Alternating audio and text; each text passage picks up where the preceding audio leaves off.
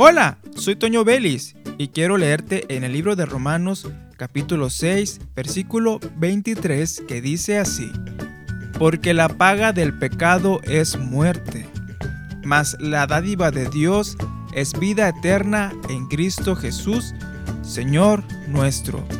Hay un aviso que nos está dando aquí.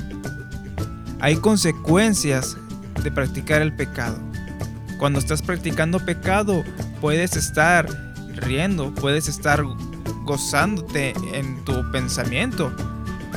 Pero sabes que llegas a casa y te sientes triste, te sientes vacío. Y lo peor de todo es que cuando dejamos nuestro cuerpo aquí en la tierra, estando en pecado, nos perdemos de la eternidad con el Señor.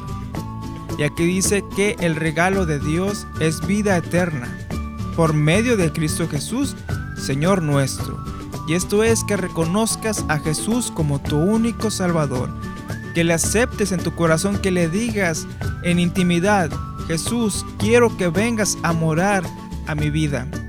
Quiero que vengas a vivir en mi corazón. Quiero que me pases de muerte a vida. Reconozco que soy un pecador y te pido perdón. Me arrepiento de mis pecados y quiero ser una nueva criatura. Medítalo, piénsalo. Soy Toño Vélez y te invito a que continúes escuchando la transmisión y programación de esta estación de radio.